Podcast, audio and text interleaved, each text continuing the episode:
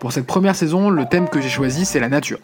C'est un concept qui est au cœur de l'écologie, elle est au centre de toutes nos préoccupations environnementales, Personnellement, j'ai une conception très très naïve de la nature, presque enfantine. La nature, c'est les arbres, les animaux, les montagnes, euh, et j'aimerais dépasser en fait cet état d'ignorance. Je veux savoir qu'est-ce qu'on range derrière ce mot précisément, comment les conceptions que l'on a de la nature ont évolué au fil du temps, par exemple.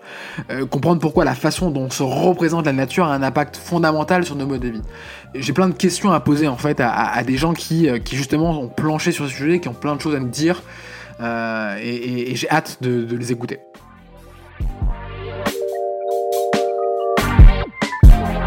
Commence mon enquête en compagnie de Maxime Rover. C'est un spécialiste de Spinoza. Il a publié plusieurs ouvrages sur ce philosophe, tels que Le clan Spinoza, Spinoza, méthode pour exister.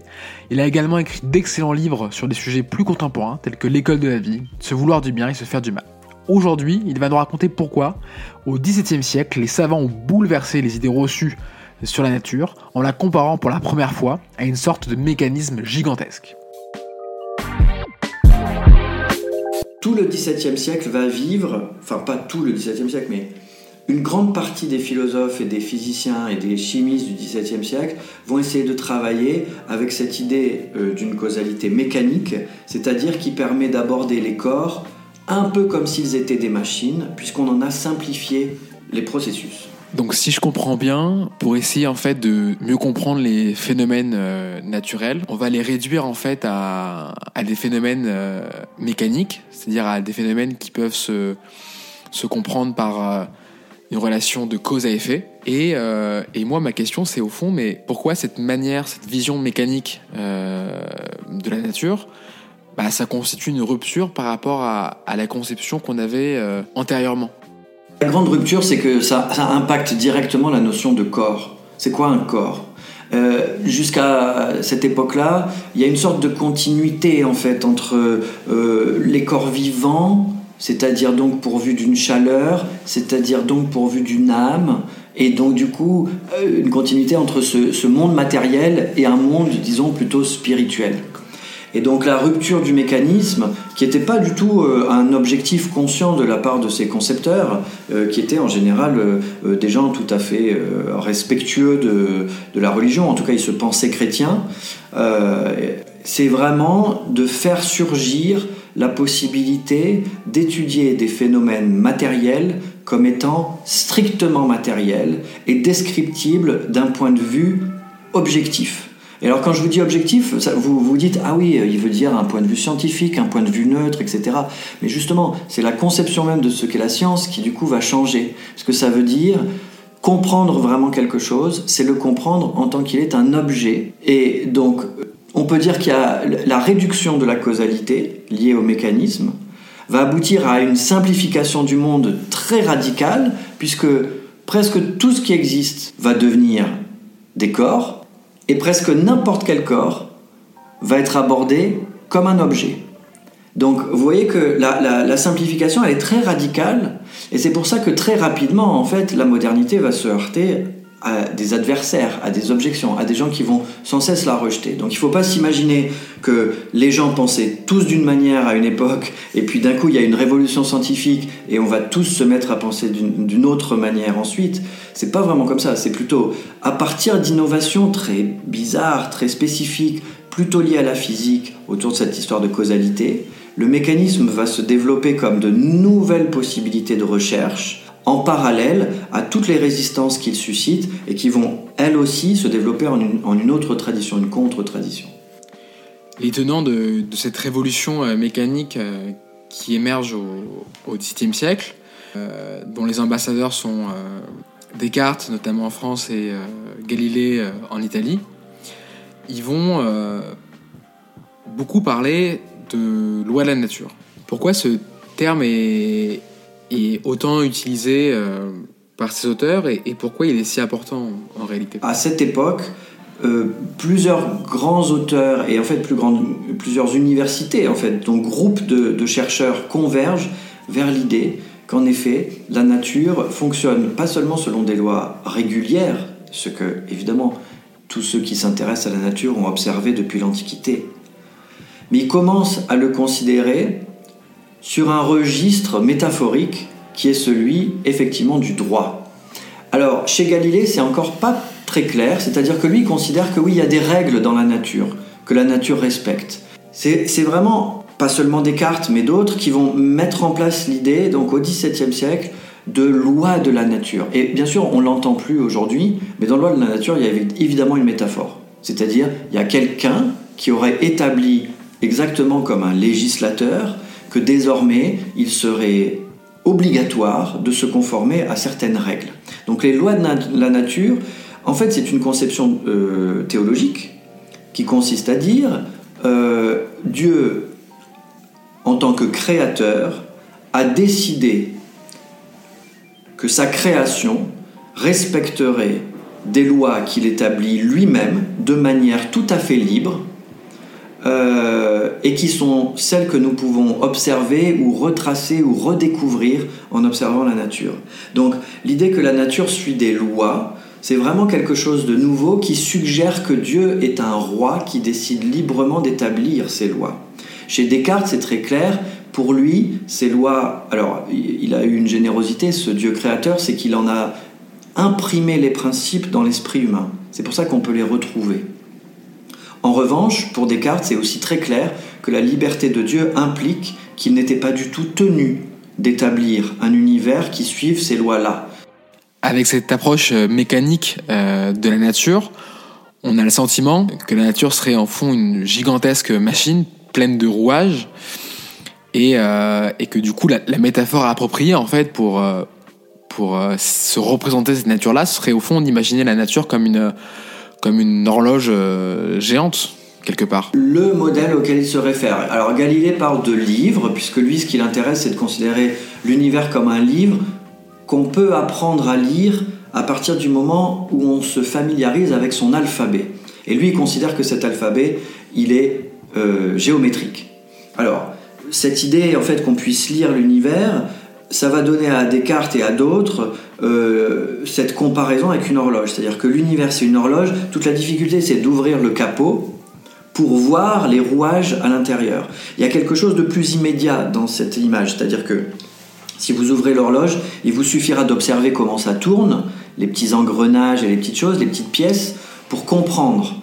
Ce qui était intéressant dans le livre de l'univers de Galilée, c'est qu'il euh, fallait d'abord apprendre l'alphabet, puis comprendre la syntaxe, et puis bref, comprendre comment ça fait sens tout ça. Il y avait l'idée d'un sens. Dans l'image d'une nature qui serait une horlogerie, il y a quelque chose de l'idée du sens qui s'est perdu. Parce que un livre, ça raconte quelque chose. Il y a quelque chose à comprendre dans, un livre comme Galilée le pensait.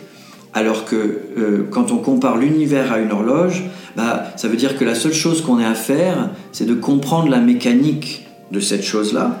Et lorsque Descartes compare un corps mort à une horloge qui ne fonctionne plus, ça signifie aussi que bah, finalement on va pouvoir à la fois corriger quand ça fonctionne plus, peut-être on pourra réparer, avant que ça meure, avant que, ça, avant que la machine soit tout à fait cassée. Et donc ça, ça va ouvrir des perspectives en médecine qui seront formidables.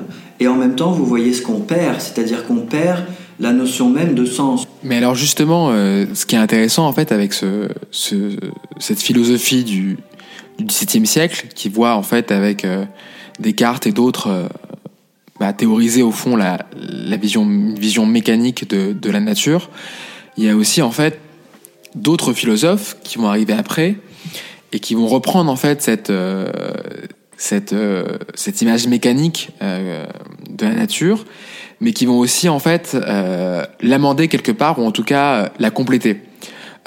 et c'est notamment le cas de, de Spinoza qui dans la qui dans la lignée de, de Descartes va lui aussi réfléchir euh, au concept de nature. Et il va aussi euh, contribuer grandement à euh, la manière dont euh, on la théorise à cette époque-là. La première que, question que, j'ai, du coup, c'est est-ce que déjà pour Spinoza, donc qui intervient, qui, intervient en fait quelques années après la philosophie de Descartes, est-ce que dans sa philosophie, la nature est aussi considérée comme une sorte de, méga horloge euh, à l'image de ce que justement euh, Descartes et, d'autres avec lui euh, avaient considéré à cette époque-là? Alors, oui et non, parce que Spinoza, va utiliser le mécanisme qu'on vient de décrire d'une manière tout à fait originale. En gros, pour deux raisons. Euh, moitié parce qu'il est néerlandais et moitié parce qu'il est juif. Donc ce qui va émerger de ça, c'est une vision moniste où le créateur et la création sont pas séparés. C'est ce qu'on appelle l'immanence. Donc Dieu est immanent à la nature, la nature est Dieu, et du coup à partir de là, bah, il faut penser que nous sommes des individus à l'intérieur d'un grand individu, et que cet individu, en fait, il est même infini, il s'appelle Dieu ou la nature. Mais si on est euh, parti de Dieu, nous en tant qu'individu, intégré au sein d'un individu euh, plus vaste, euh, qui serait Dieu ou la nature. Comment, nous, en, tant qu'individu, on, peut du coup se, se, relier à, cette, à cet individu plus vaste qui est Dieu. Et, et, dans quelle mesure, en fait, on peut expérimenter cette, cette connexion? Est-ce que vous, par exemple, cette nature spinoziste, elle, elle vous affecte? Est-ce qu'elle suscite chez vous des émotions? Ah, pas seulement chez moi, même chez Spinoza, c'est théorisé d'une manière très explicite, puisqu'en fait, on peut dire que dans un univers mécaniste, lorsque vous ouvrez cette fameuse horloge et que vous voyez les rouages, ça produit quelque chose qu'on appelle la joie de comprendre. D'accord? C'est-à-dire, vous voyez un truc qui se passe, vous savez pas comment ça marche, et puis d'un coup, paf, vous, vous en voyez les rouages. Bah, la prochaine fois que ça se, ça se produira, vous vous direz, ça, je sais comment ça se passe. Et il y a une satisfaction à ça, c'est la joie de comprendre. Or, dans un monde où Dieu est immanent à la nature, il se passe encore autre chose. C'est que dans cette joie de comprendre, vous percevez que cette nécessité qui est à l'œuvre dans les choses, c'est une nécessité vivante. C'est pas juste mécanique au sens où ce serait dissocié de l'âme, ce qui était au départ le sens même de mécanique. Avec Spinoza, le sens même du mécanisme change, puisque ça veut dire que ces robots, c'est Dieu. Ce sont des morceaux de Dieu. Donc, et ce Dieu-là, en fait, c'est le principe même de toute vie. Donc ça veut dire que lorsque vous observez une horloge et que vous voyez comment elle fonctionne, même si c'est vraiment une horloge, c'est-à-dire si c'est vraiment une machine, en fait, ces rapports de cause à effet expriment une nécessité que vous reconnaissez, pas seulement comme une nécessité entre deux robots, mais comme étant le fondement même de toute existence. Autrement dit, vous découvrez que Dieu est en train non seulement de faire quelque chose, mais de passer à travers vous au moment où vous le comprenez. Et c'est ce qui détermine chez Spinoza ce qu'il appelle l'amour intellectuel de Dieu. Donc il y a une émotion, mais cette émotion, elle n'est pas vraiment mystique au sens où elle ne vous fait pas euh, fermer les yeux et entrer en transe. C'est une émotion qui est profondément rationnelle, mais qui considère que la raison nous relie en fait à quelque chose d'infini, et que donc nous n'avons pas besoin de mystique, puisque la raison, d'une certaine manière, il suffit.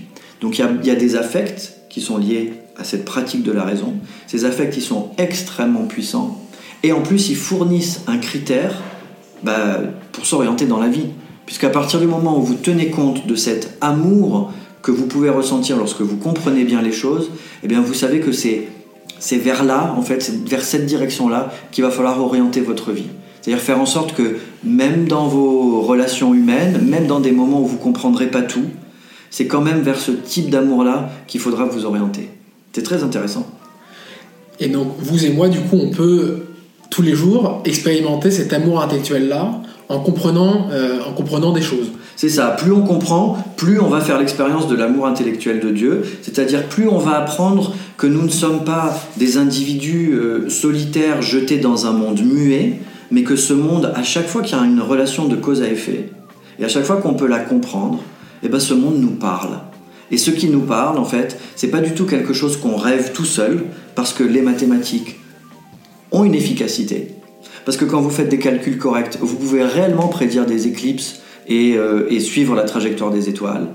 Donc, euh, si vous voulez, ce rapport qui est celui de, l'émotion en face à la nature. C'est pas du tout un rapport romantique sur la, la beauté de euh, euh, ouais c'est ça la beauté des couleurs ou des formes. C'est même pas du tout un rapport affectueux par exemple entre euh, le maître et l'animal de compagnie. C'est pas du tout ça les modèles de Spinoza. C'est plutôt quelque chose de très, de très abstrait mais de très puissant à la fois, qui signifie votre appartenance à un individu de très grande ampleur, qui n'appartient même pas au temps, et qui vous rappelle que vous, moi, nous ne sommes pas seulement des petits individus, nous sommes des moments dans l'existence d'un être infini. Et est-ce que cette, euh, cet amour intellectuel de Dieu, on peut le mobiliser euh, pour euh, pour qu'il soit salvateur dans des moments décisifs de notre vie, de notre existence, des moments qui sont compliqués à, surmonter? Alors oui, mais attention, à condition de ne pas la, la transformer à nouveau en une croyance. Puisqu'en fait, le truc, c'est que selon Spinoza, Dieu, c'est un concept. Et donc, c'est pas quelque chose en quoi on croit ou on croit pas. Il y a des gens qui se disent fidèles parce qu'ils croient à des choses, mais ce à quoi ils croient, c'est la divinité d'un texte, c'est-à-dire que le texte a été révélé. C'est dans certains dogmes, c'est-à-dire on leur dit, bah oui, euh, euh, il est mort, il est ressuscité. Euh, ah bon, alors ça, ce sont des croyances qui, qui, sont déterminées par des dogmes. Mais l'existence même de Dieu, ou le concept de Dieu, selon Spinoza, ça, ce sont des choses qui se démontrent. Donc on, on comprend ou on comprend pas, mais c'est pas vraiment on y croit ou on n'y croit pas. Et l'amour dont je parlais à l'instant fonctionne de la même manière. C'est-à-dire, là, tant qu'on en parle, on en parle d'une manière un peu imaginaire. C'est-à-dire que euh, c'est surtout quand on comprend quelque chose de précis qu'on le ressent. Donc c'est pas tellement quand vous vous dites ah ouais peut-être que Spinoza a raison, peut-être bien que la nature en fait c'est un grand individu vivant et que j'en fais partie.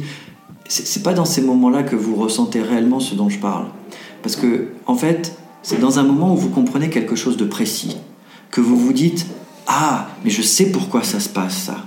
Et je comprends que cette cause a causé cet effet. C'est-à-dire que dans votre propre expérience, quelque chose de singulier révèle l'existence bah, d'une loi de la nature, d'une certaine manière, qui s'applique ici, qui affleure en quelque sorte à la surface du réel, que là, là vous voyez, vous êtes presque face à face avec quelque chose de divin.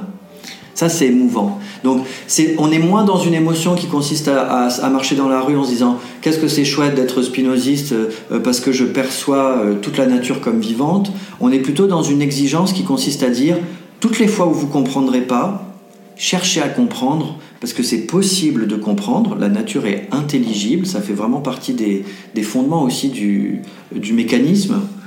La nature est intelligible, on peut comprendre, et lorsque vous comprendrez, là oui, vous vivrez ça, cette consolation en fait, d'une certaine manière.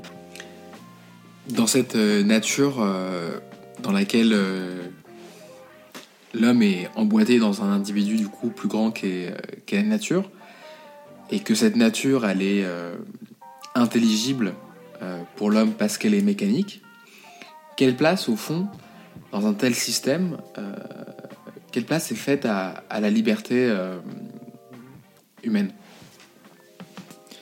Est-ce que par exemple euh, Descartes euh, euh, et, Spinoza, du coup, à ce sujet, vont, considérer la liberté humaine de la même manière dans cette nature mécanique? Ah, Alors c'est très simple.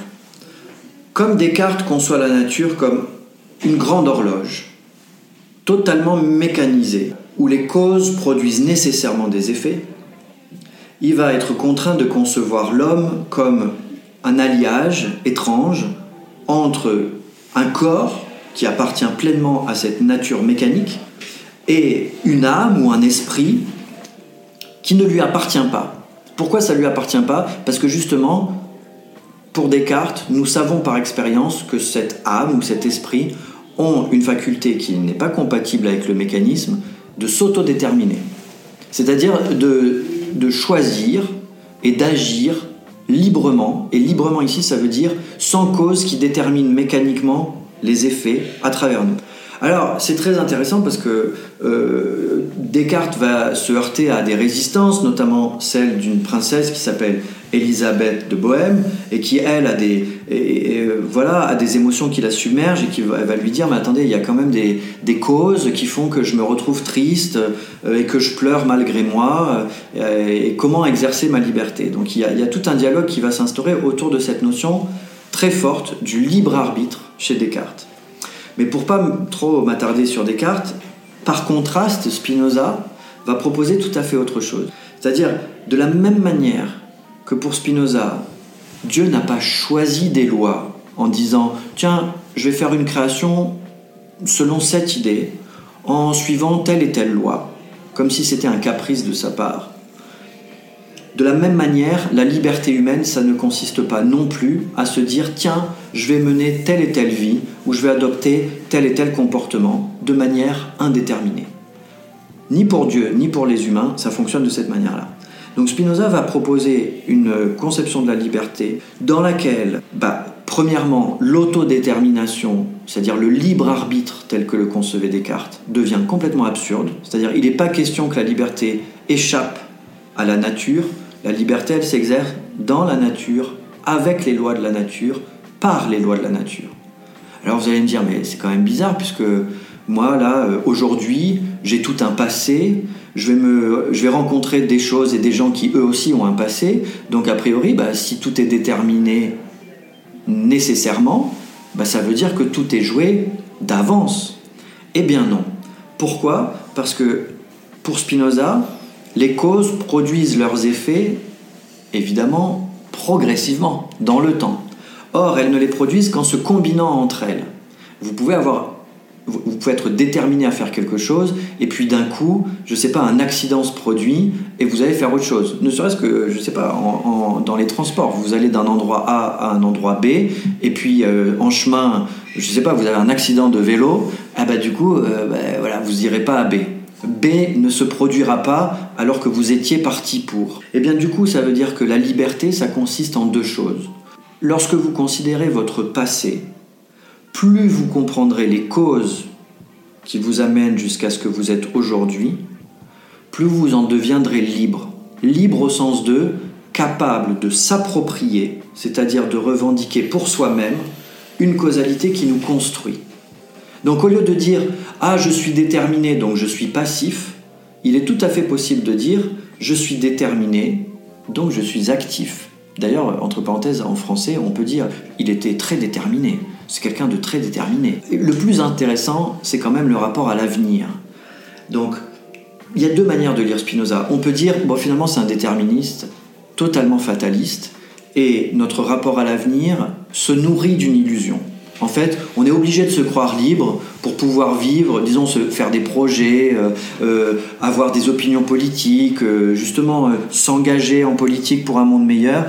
On, est obligé de croire que c'est encore indéterminé, alors que c'est une illusion. Ça va être mécaniquement fabriqué par les causes. Ça, c'est une lecture, à mon avis, acceptable, mais qui oublie une dimension du spinozisme qui me semble très importante, et qui est le fait que dans, euh, un univers où les causes s'articulent les unes aux autres et peuvent s'empêcher les unes les autres, tout est déterminé, oui, mais ça ne signifie pas que tout est joué à l'avance. Ça signifie que tout se joue en permanence dans l'articulation entre les causes. Donc, vous pouvez vous proposer de changer l'itinéraire, par exemple, de votre société en vous engageant politiquement, et vous y arriverez si vous réunissez les conditions causales du changement que vous souhaitez. Autrement dit, ce qui est libérateur euh, dans la conception du déterminisme selon Spinoza, c'est l'idée que, mais si vous faites partie des causes, eh ben, l'avenir vous appartient. Et si vous faites en sorte d'être la plus forte des causes, vous ne pouvez pas échouer. Vous gagnerez nécessairement. Et toutes les fois où vous échouerez, ne soyez pas triste, puisque si vous avez échoué, c'était aussi nécessairement.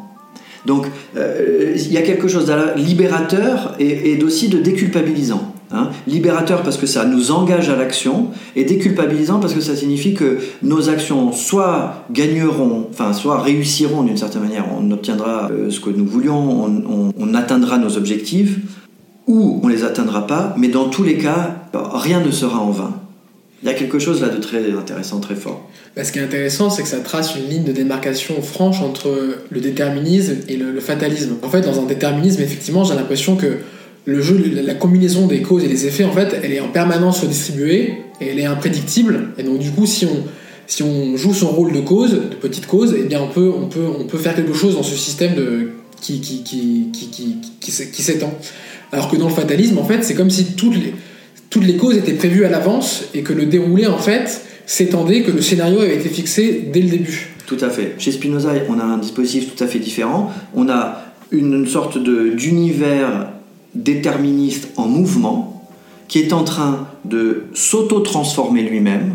Et au cours de cette auto-transformation, ben, nous sommes partie prenante. Et nous, nous-mêmes, nous sommes dans ce même travail qui consiste à être engendrés par des causes, donc nous sommes déterminés, mais simultanément à être nous-mêmes les causes de ce qui va suivre, donc nous sommes déterminants. Et donc se concevoir comme déterminant, c'est beaucoup plus que jouer simplement le rôle qu'on nous a attribué, c'est vraiment écrire la pièce, quoi. Il y a, une, forte liberté là-dedans. On est un peu co-auteur de la pièce. Pas, Absolument, on est co-auteur du monde avec Dieu. Il y a quelque chose de très impie quand même là-dedans.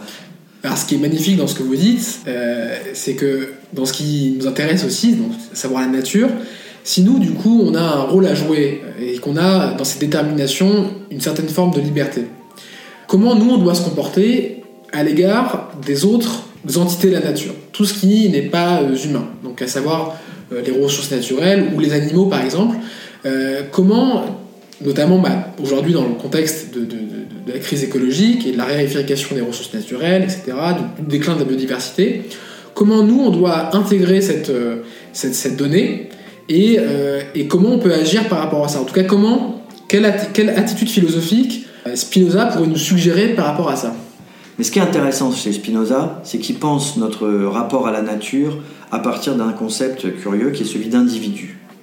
Pour lui, un individu, c'est pas seulement une personne humaine. En fait, un individu, c'est un agglomérat de corps. Voilà. Et à partir du moment où cet agglomérat il fonctionne à peu près bien, c'est-à-dire qu'il fonctionne, c'est-à-dire qu'il est capable d'assurer sa persévérance dans l'existence, c'est-à-dire qu'à partir du moment où il existe, il va tout faire pour continuer à exister, et eh bien cet individu, il a une certaine unité. Sauf que ben, vous pouvez l'étendre ou le réduire à volonté, c'est-à-dire que grâce à l'usage des microscopes, qui intéresse beaucoup les Hollandais. Spinoza lui-même travaille en optique, ça l'intéresse, les microscopes, les, télescopes et tout ça.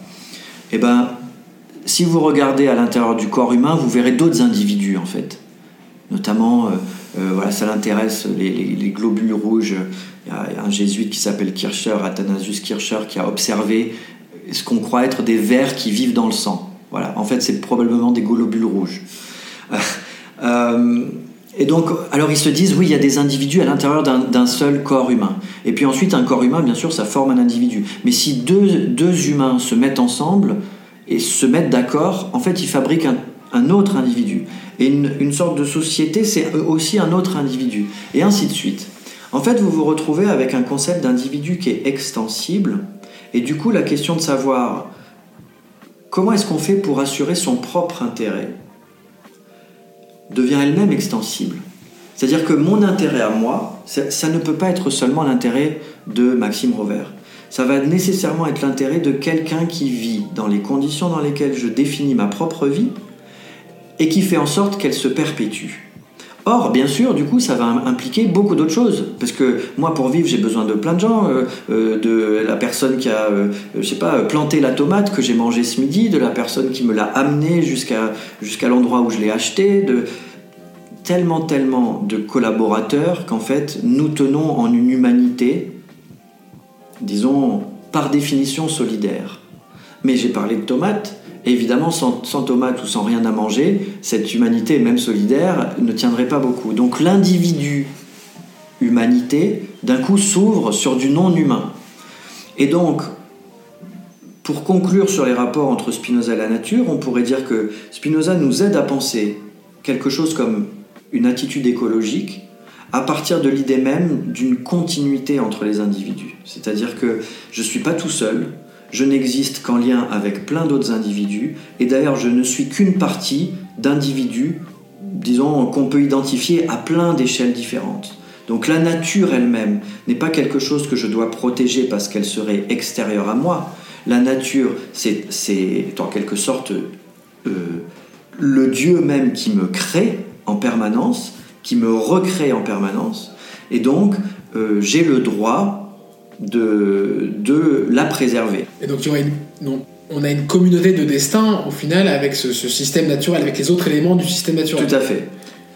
Et, donc si on si on n'agit pas pour préserver ce système qui lui-même nous maintient en vie, du coup on détruit, on se détruit, on détruit le système et on, se détruit nous aussi. C'est-à-dire qu'on fait quelque chose de totalement irrationnel qui est lutter contre notre propre intérêt. Voilà, ça c'est très clair. Ensuite, il faut dire une chose, c'est que Spinoza, bien qu'il pense, euh, je dirais, de manière métaphysique de euh, cette approche-là, en même temps doit défendre ce dont on a parlé au début de notre entretien, qui est la possibilité de la vivisection. C'est très important puisque si on, euh, si on cédait sur cette, sur cette affaire-là, ben, il y a toute une partie des recherches et des innovations en anatomie, en physiologie, etc., qui seraient vouées à disparaître. Donc Spinoza maintient aussi d'une manière assez euh, datée, viriliste, le droit pour nous d'utiliser les animaux comme on veut. Mais aussi parce que lui, ne conçoit pas que nous arrivions à un état euh, où notre puissance serait tellement forte qu'elle pourrait, euh, que cette supériorité sur les animaux déséquilibrerait l'ensemble du système. Ça, c'est la réponse de Spinoza. Comme vous voyez, elle est complexe parce que elle se fonde sur la notion d'individu qui nous permet de nous concevoir en continuité avec le reste de la nature, et en même temps, elle brise une unité émotionnel ou imaginaire qui fait que, bah oui, quand on voit qu'un animal est triste, on est un peu triste, et puis quand on en voit qu'un animal est joyeux, ça nous rend joyeux. Et pour Spinoza, ça, c'est de la pure illusion. Alors, c'est là où je vous dis juste un petit mot sur une manière plus contemporaine d'aborder les choses. Il me semble que, à partir de Spinoza, mais sans totalement hum, s'appuyer sur sa philosophie, on peut concevoir les choses en termes de système dynamique, ça, ce sont vraiment des termes contemporains que Spinoza n'aurait pas utilisés. Et dans ce système dynamique, considérer que les interactions qui sont les plus fructueuses et donc finalement les plus rationnelles sont des interactions à rétroaction positive. Par, par là, je veux dire que euh, lorsque ce que nous faisons favorise les conditions qui nous permettent de le faire, alors c'est bon.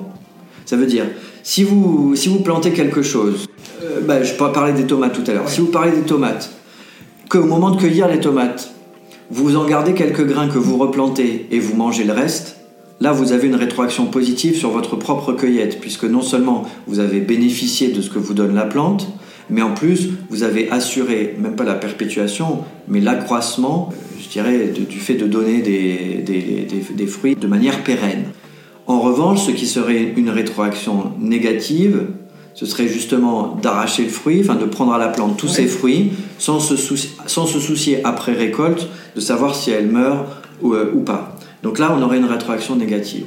Donc si vous pensez cet, individu nature décrit par Spinoza dans les termes d'interaction complexe, vous allez vite vous apercevoir qu'il faut, d'emblée avoir une extrême attention aux rétroactions que, nous, que, détermine en fait notre, notre interaction avec le monde. Et donc du coup, ce serait vraiment, euh, en fait, il faudrait dans notre situation euh, appeler un, un, un, sursaut de, compréhension, un, approfondissement en fait de, de l'intelligence en réalité pour, pour comprendre en fait ce système naturel et trouver des solutions. Bien sûr, ça fait partie, de, ça fait partie des grands défis d'aujourd'hui. C'est-à-dire, il est, indispensable de comprendre les systèmes pour être capable d'interagir de manière euh, pertinente, en fait. Euh, moi, ce qui me semble en tant que philosophe indispensable, c'est aussi une, vraie transformation de notre concept d'individu. C'est-à-dire qu'on croit vraiment, soit que l'individu c'est le mal, parce que nous sommes dans des, dans des sociétés très individualistes, au sens de centrer sur la personne humaine isolée. Mais il me semble en réalité que dans le concept d'individu, il y a, y a, une porte de sortie hors de l'individualisme, si je puis dire, qui est fondamentale. C'est-à-dire que tant que vous ne comprenez pas que individu, c'est fait pour décrire un, un être en système, qui est incorporé à des systèmes, qui vit, qui est en fait un nœud dans un réseau très complexe, bah, euh, là, vous vous apercevrez pas que c'est à partir de là que euh, rayonnent des collectifs. Et donc c'est important pourquoi? Parce qu'aujourd'hui, on, est dans un, dans un double discours où d'une part, on aurait des actions collectives à mener, mais on n'arrive pas à mettre en place, et d'autre part, des actions individuelles à mener, mais qui sont toujours de petite échelle. Et en fait, c'est ce jeu d'échelle qui nous, qui nous emprisonne. Et pour le, et pour en sortir, en fait, reconcevoir l'individu, comprendre que ce qui est individuel en vous et en moi, c'est pas la chose qui porte un nom, c'est pas la chose qui a cette apparence qui est celle de nos corps, n'est-ce pas? C'est quelque chose de beaucoup plus complexe, de beaucoup plus intéressant et de beaucoup plus puissant. Alors, on va pouvoir entrer dans des collectifs qui ne seront pas fantasmés comme bah, il faudrait que ce soit décidé au sommet de l'État, mais qui seront actifs, qui auront des liens actifs. Et donc, euh, vous, pour, pour penser, euh, si je ne me trompe pas, les liens entre les individus, vous faites référence à une philosophie des interactions. Est-ce que cette philosophie des interactions que vous développez, justement, elle, elle essaie de, donner des pistes de réflexion par rapport aux, problèmes que vous, vous énoncez? Moi, ce que je propose, c'est la chose suivante, c'est très simple. Au lieu de considérer que euh, toute action humaine a pour fondement bah, un agent, donc une personne, en fait, on va observer comment entre deux personnes, quelque chose se produit qui est en fait le premier élément d'une éthique possible. Et ça, c'est ça que j'appelle une interaction. C'est-à-dire, vous avez une personne A, vous avez une personne B, mettons qu'elles dialoguent ensemble, et ben je considère que A et B sont relativement secondaires par rapport à ce qu'on va pouvoir définir comme dialogue. C'est quoi un dialogue? Ça vient d'où? Euh, Comment est-ce que ça se conçoit dans cette, euh, cette interaction-là? Et de cette manière-là, en fait, l'ensemble de, des systèmes auxquels on appartient vont apparaître d'une manière nouvelle. Et donc, ça veut dire que euh, il faut du coup s'intéresser aux aux interactions, c'est-à-dire que les, interactions en elles-mêmes sont, sont, plus importantes que les individus ou euh, il faut, il faut d'abord comprendre que au centre de l'action n'est pas l'individu mais l'interaction. C'est bizarre mais c'est très efficace. Ça veut dire quoi? Ça veut dire que vous en, vous, en tant qu'agent, quand vous vous dites mais alors qu'est-ce que je dois faire? Ça part mal. D'accord. Ça part mal parce que vous êtes parti du jeu. Et c'est bien naturel parce que c'est comme ça que fonctionne votre conscience. C'est-à-dire qu'elle se, elle se considère comme à l'origine de ses actions. Tout ce qu'on s'est dit depuis le début, en fait, c'est qu'il y a une autre manière d'aborder les choses en fonction de causalité. Et donc si vous tenez compte de la causalité, vous, vous devrez accepter que le jeu n'est pas premier, il est seulement l'une des étapes d'une interaction qui est de plus grande ampleur. Alors, jusqu'à présent, dans le mécanisme, on l'a décrite comme linéaire, c'est-à-dire il y a des causes dans le passé qui sont en train de s'organiser pour engendrer progressivement les effets du futur. D'accord? C'est une causalité linéaire qui se déploie dans un temps linéaire, passé, présent, futur. On peut réfléchir d'une manière plus complexe. Par exemple, alors moi j'ai travaillé euh, sur des sujets qui paraissent comme ça plus réduits, mais qui sont de bons exemples d'interaction. Dans une dispute, dans une dispute entre deux personnes. Il y en a une qui dit quelque chose et l'autre qui réagit d'une certaine manière, et cette réaction va engendrer une autre réaction, et ainsi de suite. Et en fait, quelque chose va se passer dans leur dialogue qui va transformer une relation, je dirais, de communication en un conflit, indépendamment des intentions de l'un et de l'autre. D'accord? Donc, je ne dis pas que les, les personnes n'ont pas d'agentivité, c'est-à-dire je ne dis pas que les personnes sont simplement les produits passifs des interactions, je dis simplement qu'ils ne sont pas au centre de l'action et qu'au lieu de vous demander qu'est-ce que je peux faire, vous feriez mieux de vous demander qu'est-ce que je fais déjà? Et qu'est-ce qui dans ce que je fais peut être transformé dans le sens que maintenant je voudrais impulser à mon avenir? Vous voyez que la, la question est tout à fait différente parce que qu'est-ce que je dois faire? Vous êtes déjà en train de suggérer que, déjà, un, vous ne le faites pas, hein, et deux, vous vous projetez dans un avenir imaginaire où vous seriez différent de ce que vous êtes. Non, ça, ça sert à rien, ça va vous emprisonner dans des images. Oui, parce qu'en fait, vous ne pouvez pas réfléchir en fait euh, pour après. Vous vous conduisez de manière aveugle par rapport à ce qui est en train de se passer en fait. Exactement. Vous êtes coupé du, du moment de, de l'instant présent qui vous permet en fait qui est la seule marge de liberté ou de présence possible. Ben c'est là, c'est là que vous êtes déjà et c'est là que vous pouvez déjà agir. Donc la question, encore une fois, n'est pas du tout qu'est-ce que je dois faire à partir de maintenant, c'est plutôt qu'est-ce que je fais déjà maintenant euh, qui mérite d'être observé. Et à partir du moment où vous lui accorderez de l'attention, c'est-à-dire qu'en rentrant chez vous, vous vous demanderez comment vous vous brossez les dents, euh, ne serait-ce que ça, je veux dire, et eh ben, ça va soulever plein de problèmes. C'est-à-dire que est-ce que votre brosse à dents, elle est, elle est vraiment euh, biodégradable ou pas? Enfin, vous êtes posé la question. Euh, votre dentifrice, vous savez qu'il existe déjà des solutions pour ne pas avoir, enfin, pour avoir une, des dentifrices zéro déchet? Visiblement, vous vous en êtes pas préoccupé. Voilà, toutes ces questions-là, en fait, qui paraissent petites, sont une vraie révolution dans notre manière de concevoir ce qu'est l'action à la fois collective et individuelle. Parce que ça signifie que, de la même manière que je prends l'exemple du dentifrice, vous allez pouvoir vous poser des questions en termes collectifs. C'est-à-dire, qu'est-ce que nous faisons déjà?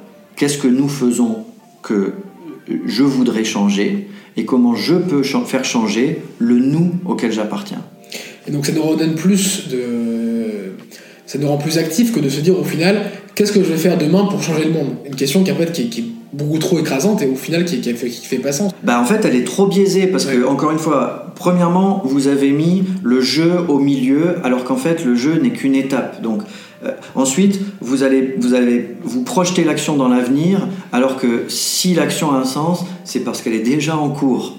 Euh, et puis euh, pour finir vous vous projetez dans l'ordre du devoir, du devoir être ce qui signifie que vous êtes déjà en train de fabriquer une image de vous-même qui ne correspond pas à la réalité. Autrement dit, vous êtes en train de verser alors que vous avez seulement posé une question dans un ordre d'idées qui est totalement imaginaire. Je ne dis pas qu'il est impossible de produire des effets à partir de cet imaginaire-là. Ce que je dis, c'est que si vous voulez vraiment agir, il faut considérer ce qui est déjà en cours, euh, voir les actions qui justement sont modifiables parce qu'elles sont déjà les vôtres, et à partir de là, on verra ce que vous deviendrez. Et ce sera à vous justement de, en quelque sorte, de corriger chemin faisant ce que vous êtes. Pas à partir d'une norme que vous établiriez, mais plutôt à partir d'une sorte de correctif que vous pouvez apporter en permanence à vos actions. C'est vraiment une approche tout à fait différente. C'est très intéressant parce que du coup on n'est plus dans, un, dans une réflexion de l'a priori en réalité, on est plus dans une réflexion de dans une, dans une combinaison en fait globale qui en permanence construit à partir de ce qui existe. Exactement. Euh, une question qui m'intéresse aussi beaucoup dans votre, dans votre philosophie euh, des interactions, vous parlez beaucoup de, de l'érotisme euh, et, de la figure de, de Eros. Pourquoi c'est aussi important pour vous et pourquoi, pourquoi c'est indispensable? Ouais, alors Aujourd'hui, je trouve que c'est un, mot embarrassant et érotisme parce que, évidemment, c'était une sorte de jeu de mots sur euh, ce qu'on appelle érotisme aujourd'hui, c'est-à-dire en gros tout ce qui est de, la séduction sexualisée. Quoi. En fait, moi, je voulais prendre le mot érotique de, Platon, c'est-à-dire, hmm, disons, littéralement science du désir, mais moi, je dirais même stratégie ou, ou disons, les articulations, quoi, les articulations conscientes du désir. C'est-à-dire comment, comment on fait? Comment on fait pour mener à bien euh, ses propres désirs? Et par propre désir, je ne veux pas dire ses petits caprices. Je veux dire euh, comment est-ce qu'on oriente son attention pour faire en sorte que la vie tourne à notre avantage? Et je le dis au pluriel, c'est-à-dire pas seulement mon avantage à moi par opposition à celui des autres, mais à notre avantage au sens où que la vie soit vécue justement d'une manière pérenne, euh, capable de se reproduire, de fleurir, de se, de se déployer en fait. Donc l'érotique, la notion même d'érotique, ça suppose qu'on soit capable de, euh, non pas de préjuger de ses propres désirs en disant je sais ce que je veux. Je crois que ça, commence par là. C'est-à-dire l'érotique, ça commence par dire nous ne savons pas ce que nous voulons. Et l'une des choses que nous devons chercher à savoir, c'est justement à définir de manière plus précise nos désirs. Voilà, euh, comment, comment est-ce qu'on comment est va fabriquer du désir de savoir C'est ça qui m'a intéressé. C'est par exemple dans l'école de la vie. C'est-à-dire comment est-ce qu'on fait en sorte que des jeunes gens, et même des tout petits, quand on leur dit des choses, s'intéressent à acquérir le savoir, non pas parce qu'on leur dit c'est intéressant ou c'est important pour plus tard ou etc, mais parce que en fait ça s'intègre à des problèmes qui euh, deviennent partie prenante dans leur propre vie. Voilà. Donc euh, ça c'est le deuxième aspect de l'érotique du désir, c'est-à-dire pas seulement définir ses propres désirs, mais aussi mettre en place des conditions qui fabriquent du désir. Et donc progressivement on va s'apercevoir que euh, réfléchir sur le désir, ça va aussi nous, amener à recomposer complètement une société, non pas autour de la production et de la consommation, d'accord qui étaient vraiment les, les critères en fait d'une société bien faite. C'est-à-dire que même l'idée même de croissance, on est toujours autour de l'idée de la production, c'est-à-dire on produit de manière efficiente, cohérente, euh, performante, euh, et, y compris compétitive, ce qui est vraiment l'aspect le plus... Mais même tous les autres sont problématiques. Et on consomme, y compris, aujourd'hui ça nous obsède beaucoup, on consomme de manière euh, responsable, équilibrée, raisonnable et tout ça. Tant qu'on est dans ce, dans ce modèle production-consommation, En fait, on est dans un modèle totalement aliéné euh, qui, est, qui est tourné autour de la destruction en réalité. Parce que la production qui vise à la consommation, en fait, c'est une production euh, vouée à la destruction. À la destruction. Voilà. Donc moi, ce que j'essaie de mettre en place à travers l'érotique, c'est justement l'idée que en, en mettant la, la, notion même de désir au cœur de l'humain, on va re-questionner des choses qui sont vraiment le cœur même de, de, notre vie. Ça va rouvrir des possibilités, justement autant en termes de savoir, c'est-à-dire que on va plus présumer de la valeur des savoirs, on va considérer les conditions à partir desquelles cette valeur se fabrique. Et ça va être de la même manière pour tous, c'est-à-dire que du coup, bah, on va libérer les corps des impératifs qui, qui s'imposent à eux, et, et on va pas les libérer d'une manière euh, euh, univoque euh, et pareil pour tous. On va faire en sorte que les corps apprennent à se développer d'une manière autonome en fait. Donc c'est ça, à, l'arrière de la question du désir, il y a vraiment la possibilité de décentrer en fait les mouvements qui créent les collectifs et de faire en sorte que la société change de direction sans qu'on ait en fait de, de, capitaine qui puisse tourner la barre d'une manière autoritaire.